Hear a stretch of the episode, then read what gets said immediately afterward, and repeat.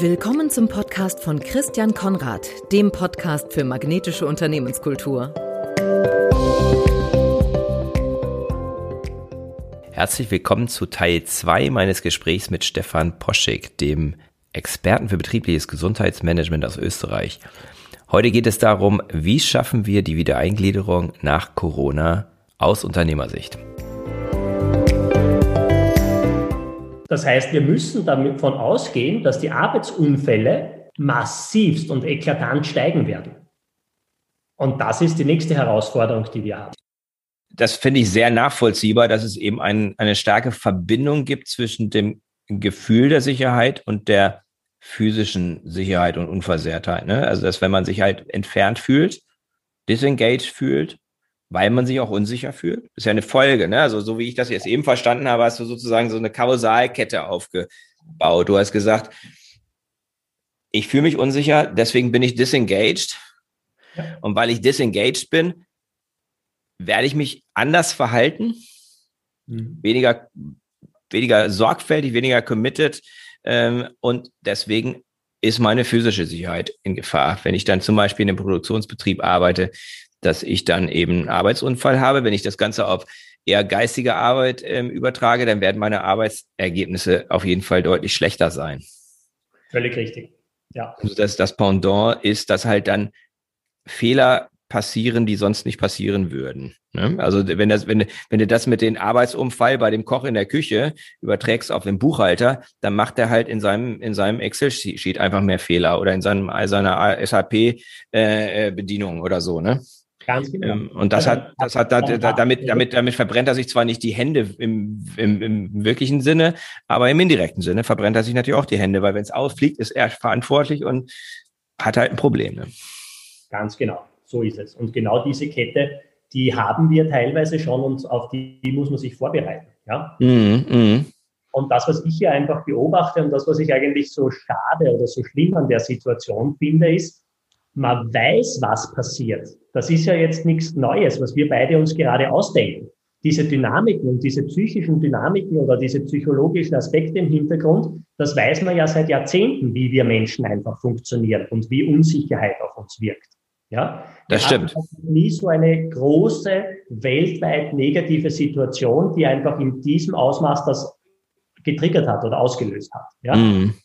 Aber wir wissen, dass ganz einfach dieses Problem da ist und wir wissen, dass diese Dynamik im Hintergrund da ist. Und dennoch beobachte ich ganz, ganz viele Entscheider und ganz, ganz viele Unternehmen, die einfach hier absolut den Kopf in den Sand stecken oder die das total probieren und Richtig. einfach sagen, na, bei uns ist das nicht so, na, wir haben gar keine Zeit, na, bei uns ist alles anders, na, bei den anderen ist das so, bei uns ist das, wird das nicht so sein.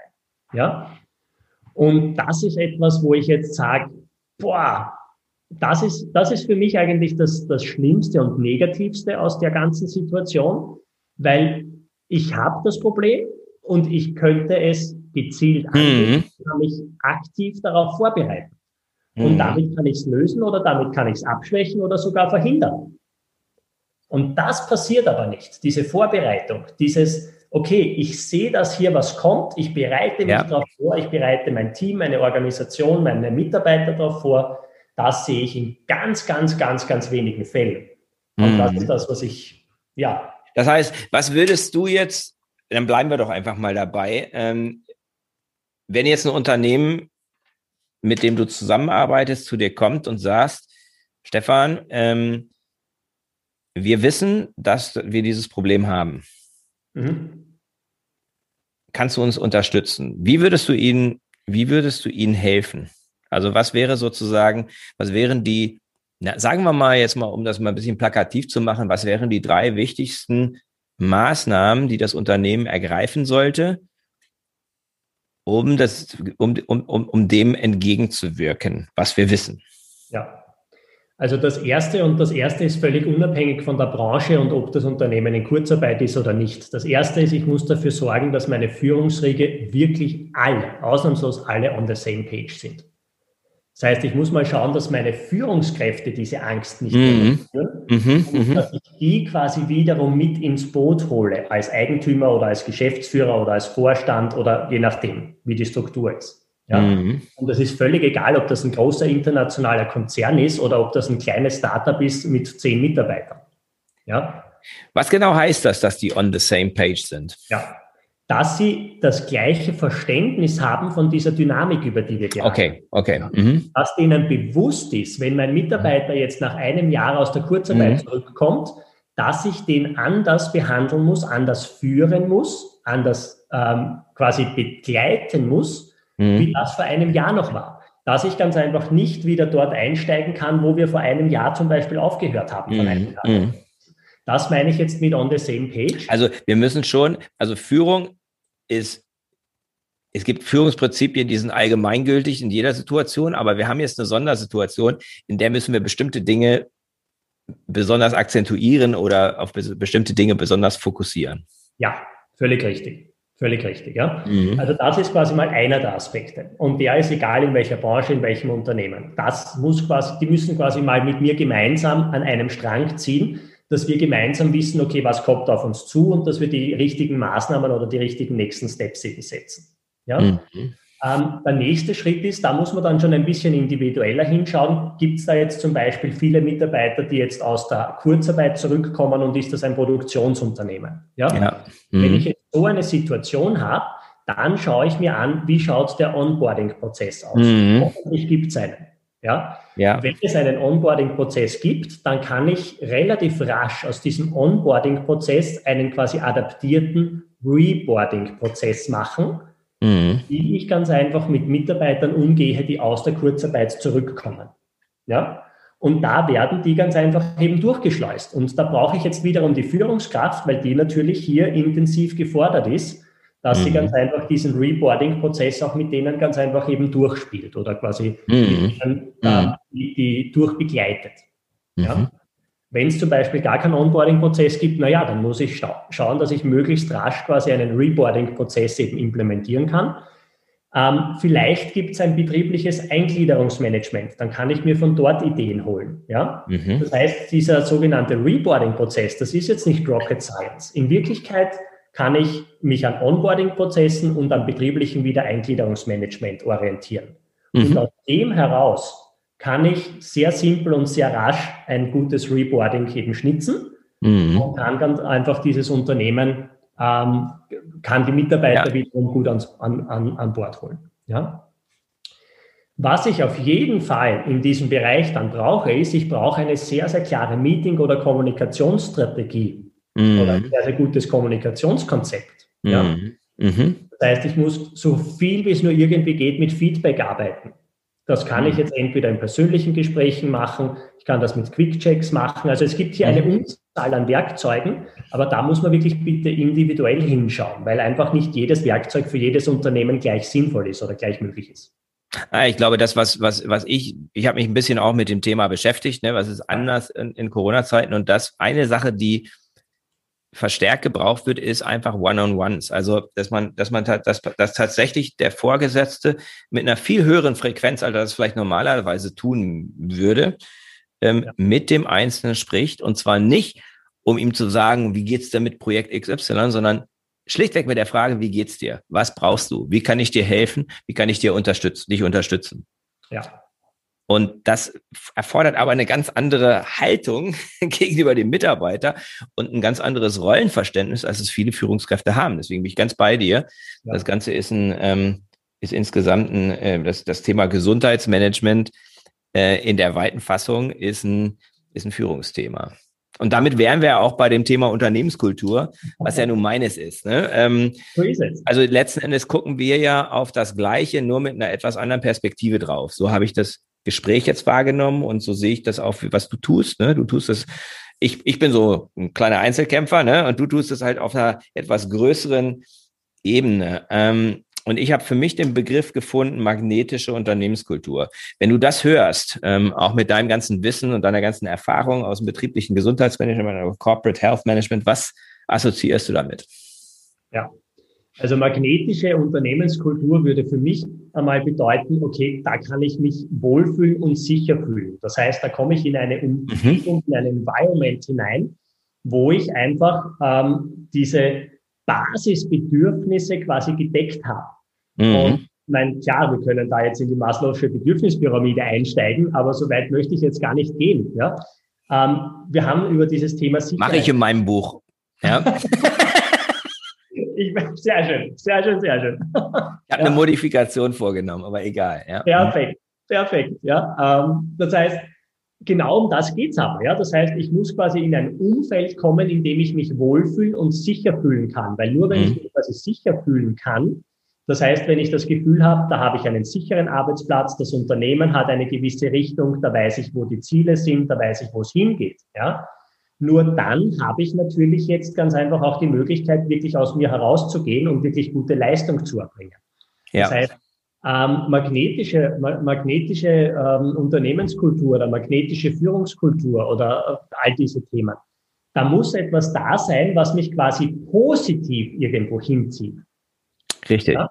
Mhm. Und positiv irgendwo hinziehen, was ist denn das? Als allererstes mal Menschen, meiner Meinung nach. Ja? Richtig. Weil mhm. Du kannst jetzt das, die coolsten Marken haben, egal ob das jetzt Google, Facebook, Apple oder sonstiges ist, wenn du dort jetzt anfängst zum Arbeiten und dein direkter Vorgesetzter ist ein Vollpfosten und behandelt dich mies, dann wird es leider nicht reichen, dass das die coolste Marke ist, die du dir jemals vorgestellt hast.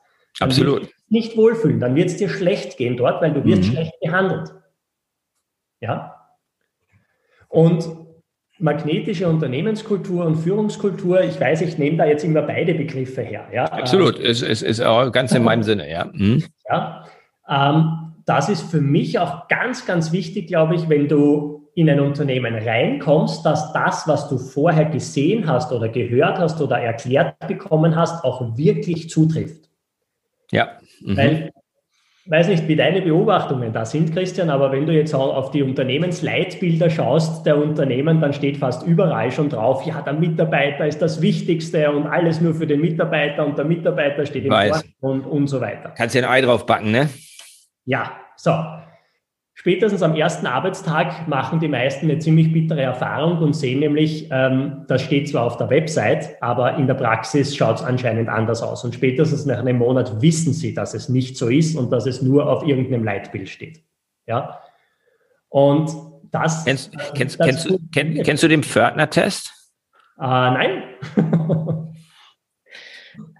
Den Pförtner-Test, den habe ich, den habe ich, äh, glaube ich, 1988 bei einem Vortrag an der Uni Mannheim, wo ich studiert habe, von, ähm, von einem äh, damals immer noch ganz berühmten Headhunter gehört. Dieter Rickert heißt der, den gibt's immer noch, den habe ich auch für mein Buch interviewt, immer so persönlich interviewt, war ich mit dem italienisch essen in, in München. Jetzt ein alter Herr, aber Grand Seigneur, und der hat den, den Pförtner-Test, war eines seiner Dinge. Ne? Der, der hat einen Vortrag gehalten 1988 oder 89, den, an den kann ich mich fast Wort für Wort erinnern. Ja, ja der Pförtner-Test geht so, ne? Du fragst den Pförtner in einem großen Unternehmen und sagst, was, sagen wir mal ganz ehrlich, wenn, wenn wir jetzt mal ganz ehrlich sind und wir sind, hier geht nichts raus, ne? Was halten Sie eigentlich vom Vorstandsvorsitzenden oder Geschäftsführer oder was auch immer? Ja?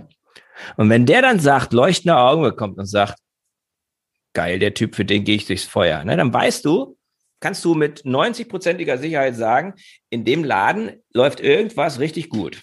Ja. Weil der Fisch immer vom Kopf stinkt. Ne? So, ja. und das ist, das, das wollte ich sozusagen zu dem Thema, wie kriegt man das raus? Ne? Manchmal muss man es halt hart erleben, aber man kann auch den Pförtner-Test machen. Ne? So. Finde ich super. Ja, kannte ich in dem Zusammenhang tatsächlich nicht, aber finde ich absolut genial. Ich glaube, das werde ich mal probieren bei ein paar zukünftigen. Musst du einfach mal probieren, ne? Muss einfach, wenn du ein bisschen früher da bist und, und, und ja, ja. ja da kann ja auch die Dame an der Rezeption sein, ja, ne? Ja, und natürlich sagen die nichts Negatives. Ja. Aber wenn man ein bisschen Menschenkenntnis hat, dann liest man zwischen den Zeilen. Wenn Leute begeistert sind, können sie, dann können sie es ja auch gerne sein, ne? Ja, finde ich so, gut, ja. Und, und, und, und das gibt's natürlich auch. Ne? Aber ich, ich stimme dir zu, dass diese ganzen Leitbilder, ich bin nicht gegen Leitbilder, mhm. ich bin aber gegen Leitbilder, die halt eher so ein, so ein Feigenblatt sind. Mhm. Also, und ich bin auch gegen Leitbilder, die einfach nur irgendwelche Schlagworte ähm, äh, plakativ irgendwie darstellen. Es geht ja immer um Verhalten. Ja.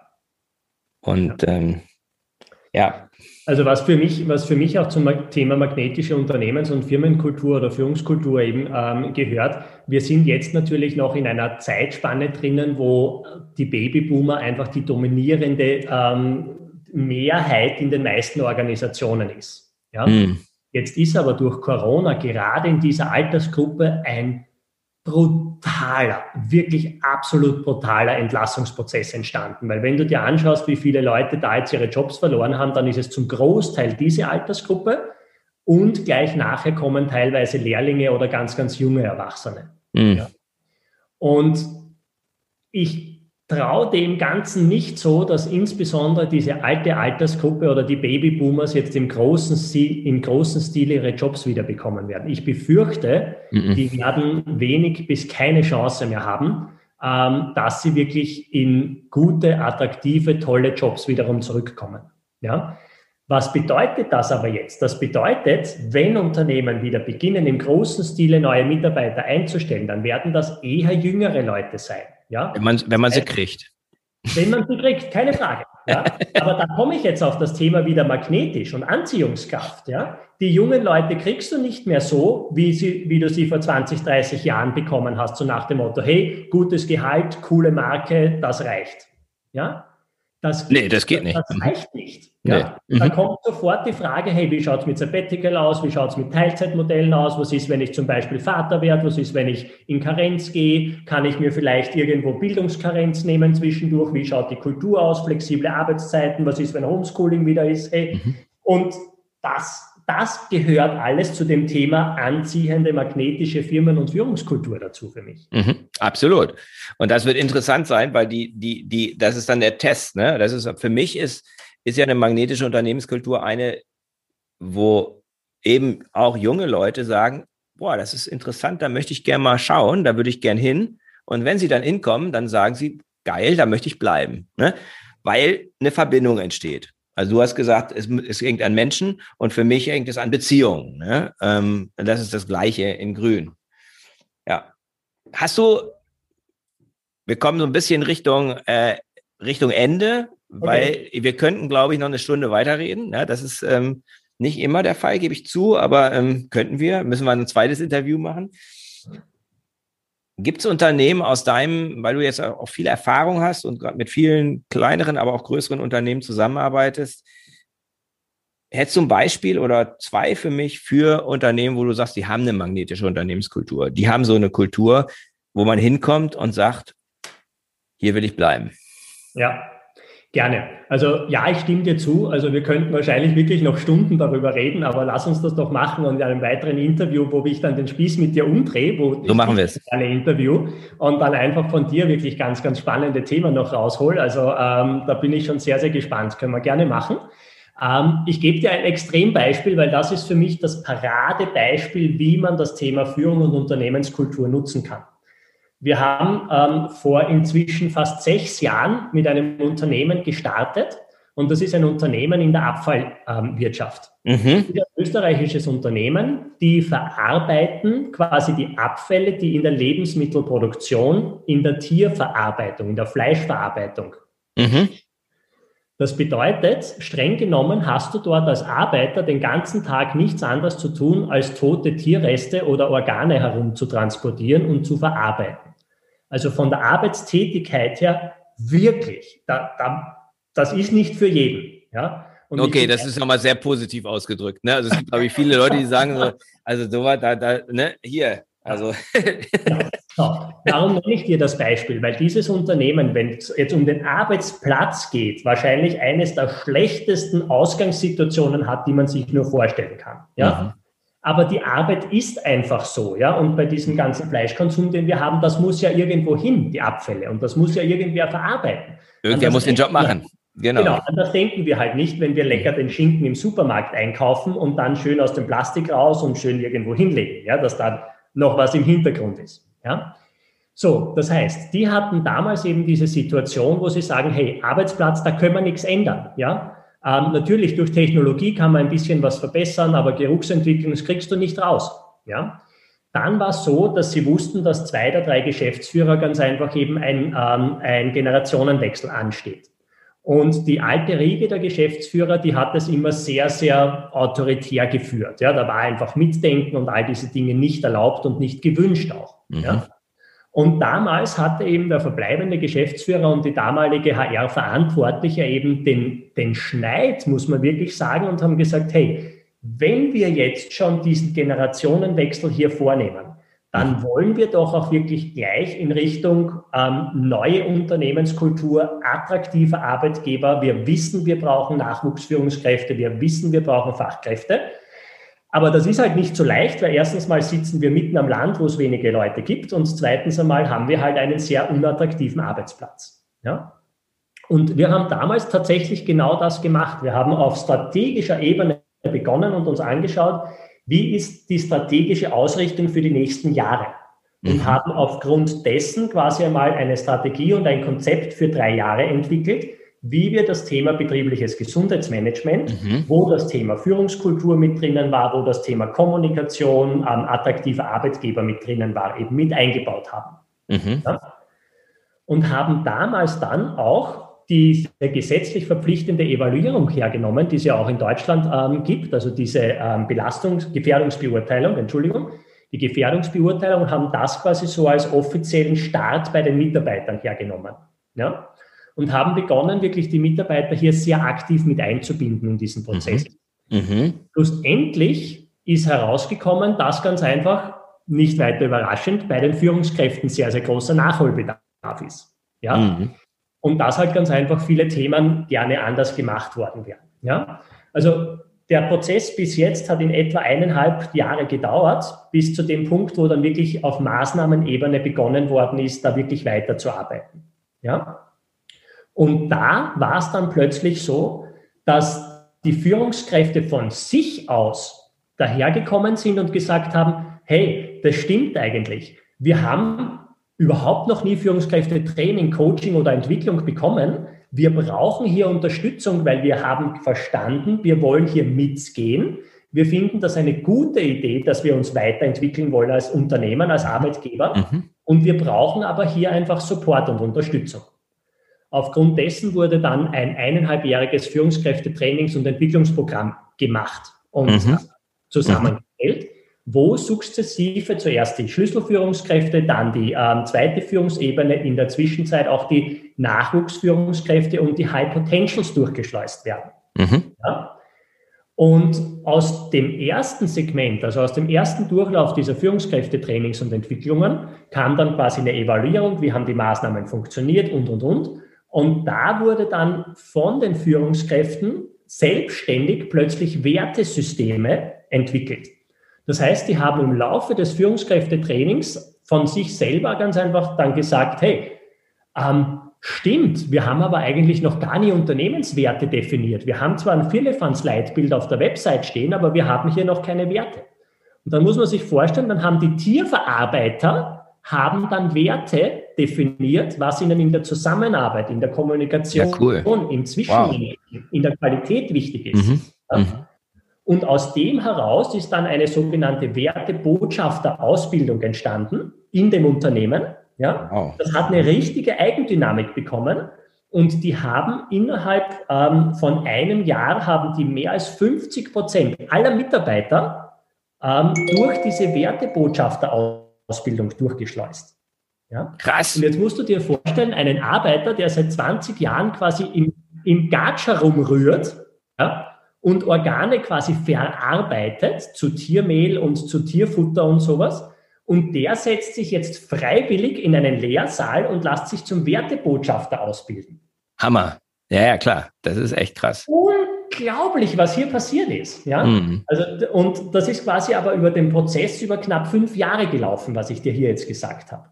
Ja? Und um quasi hier jetzt dieses Endergebnis darzustellen, die haben in der Zwischenzeit mehrmals Auszeichnungen bekommen, mehrmals Gütesiegel bekommen, nationale, internationale Preise für betriebliches Gesundheitsmanagement, für Mitarbeiterengagement, für all diese Themenbereiche. Ja?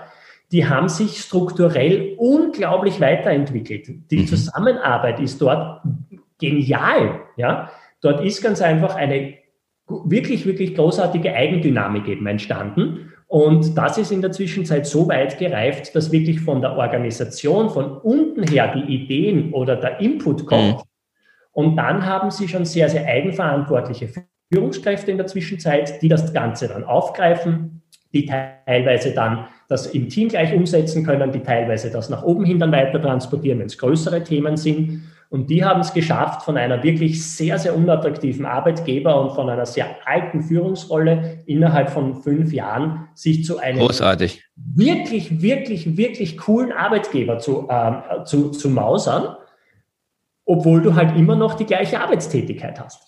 Aber die gehen anders miteinander um. Da ist Krass. es klar, wo die Richtung hingeht. Die haben sich inzwischen vom Branding her neu aufgestellt, die haben sich neu positioniert, die sind super am Wachsen. Wahnsinn, also unglaublich. Also mit denen, mit denen würde ich gerne mal sprechen. Da hätte ich auch ja. gerne mal jemanden im Podcast. Gerne. Können wir, können wir ja gleich nochmal drüber, können wir ja. gleich nochmal vertiefen. Sehr gerne. Aber das zum Abschluss, ja. zum Abschluss, Stefan. Ja. ähm, weil ich wiederhole mich, wir könnten noch, wahrscheinlich jetzt noch fünf weitere Cases ähm, äh, in petto und gerne, gerne. mit Sicherheit, ja. Ähm, am Abschluss stelle ich immer vier Fragen zu den vier Dimensionen magnetischer Unternehmenskultur, die ein bisschen persönlicher sind. Ja. So, und das ist, ich denke, das ist, das, äh, da kommst du auch mit klar. Was macht, was ist deine Vision, dein persönliches Warum für dein Leben? Ja. Unternehmer und, und, und, und Berater und Trainer und Coach und so weiter. Aber der Stefan hinter den Kulissen. Gerne. Ähm, meine Lebensvision ist, ich möchte das Thema betriebliches Gesundheitsmanagement in die Köpfe des Top-Managements auf der ganzen Welt hineinbringen, weil ich fest davon überzeugt bin, dass wir seit langer, langer Zeit in einer Welt leben, wo die Mitarbeiter mit Anerkennung und Wertschätzung und Respekt behandelt werden sollten und nicht einfach nur wie eine austauschbare Ressource. Und dafür werde ich den Rest meines Lebens mit all meinen Unternehmen daran arbeiten und je mehr wir erreichen und je mehr Leuten wir dazu zu einem besseren Arbeitsplatz verhelfen, umso näher bin ich dieser Vision gekommen. Sehr cool. Äh, was sind deine drei wichtigsten Beziehungen? Ähm, generell in meinem Leben? Generell in deinem Leben, ja. Oder welche Bedeutung haben Beziehungen? Du kannst das, du kannst das sehr konkret, du kannst das auch allgemein, wie du möchtest, ja.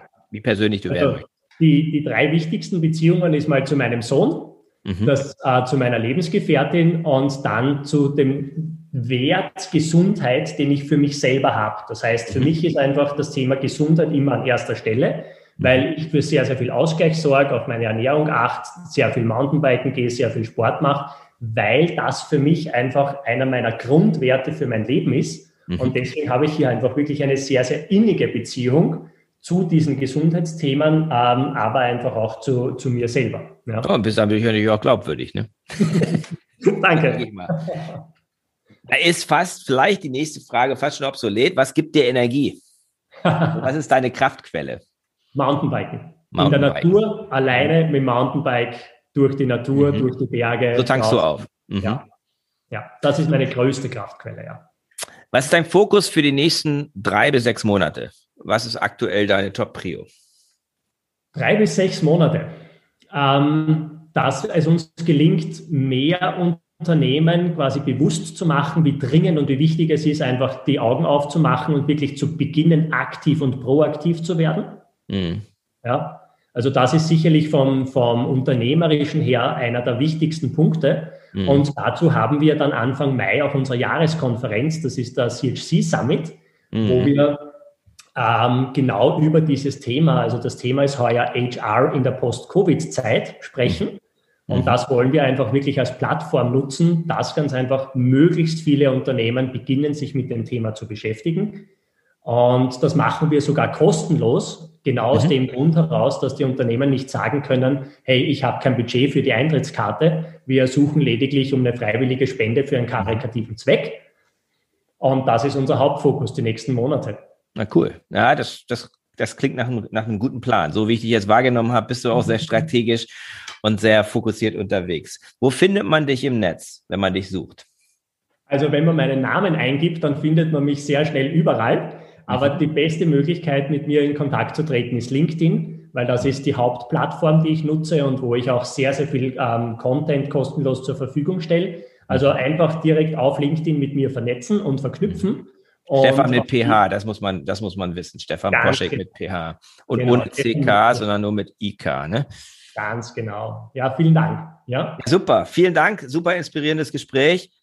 Ich bin schon am überlegen, ob ich das Ganze in zwei Teile teile. Ähm, aber wir werden auf jeden Fall nochmal sprechen. Da bin ich ganz sicher. Herzlichen Dank und äh, alles Gute, viel Erfolg beim Mountainbiken jetzt erstmal. Vielen Dank, Christian. Das war der Podcast von Christian Konrad, der Podcast für magnetische Unternehmenskultur. Mit Impulsen, wie Unternehmen die passenden Mitarbeiter und die idealen Kunden anziehen. Dazu inspirierende Interviews mit Unternehmern, Entscheidern und Mitarbeitern. Jeden Montag und Donnerstag auf Spotify, iTunes und dem Kanal Ihrer Wahl. Bitte empfehlen Sie den Podcast weiter und unterstützen Sie Christian Konrads Arbeit durch eine Bewertung auf iTunes.